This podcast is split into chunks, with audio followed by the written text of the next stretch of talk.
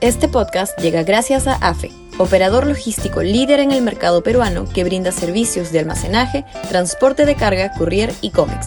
Los puedes ubicar en www.afe.pe. Y también gracias a Universidad Católica, número 1 en Perú y 12 en Latinoamérica, según el ranking mundial QS 2023.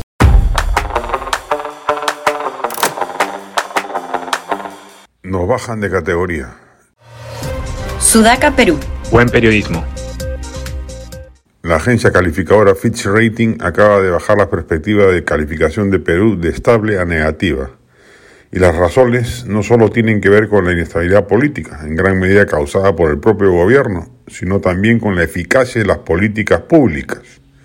Sin, sin, que tenga que ver en absoluto la oposición, el Ejecutivo se ha puesto cabe a sí mismo nombrando personal poco idóneo en la administración pública, desde ministros hasta funcionarios de primer y demás niveles, generando un deterioro ostensible del funcionamiento del Estado. Las consecuencias de ello son incalculables. Para escándalo de algunos, se sostuvo en esta columna que Castillo iba a resultar peor que en la pandemia. Lo va a hacer, sin duda. Es intangible la cantidad de muertos que genera la destrucción de la salud pública por falta de atención, de vacunas, de medicamentos, de equipos, pero si se pudiera contabilizar, ya superaría largamente la escandalosa cifra de muertes por el COVID. Pronto las estadísticas lo demostrarán. A ello se debe sumar la pobreza creciente de los sectores populares que se ven desprotegidos frente a un gobierno incapaz de responder con eficacia a la crisis económica global que amenaza el próximo año con bordear niveles recesivos en muchas potencias mundiales. ¿Y la pobreza no aumenta la mortandad poblacional? Basta revisar trabajos estadísticos básicos que existen en abundancia para demostrar ello. Es una pésima noticia para el país esta rebaja de calificación.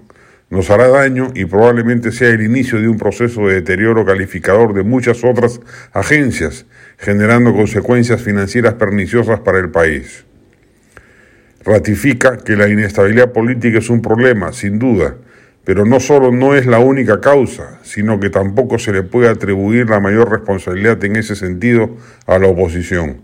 Es el propio régimen el que genera la crisis.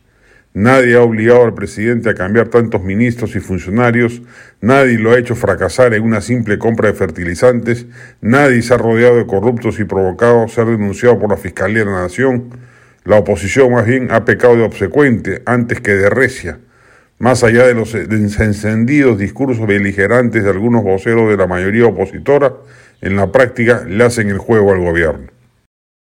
Este podcast llegó gracias a AFE, operador logístico líder en el mercado peruano que brinda servicios de almacenaje, transporte de carga, courier y cómics.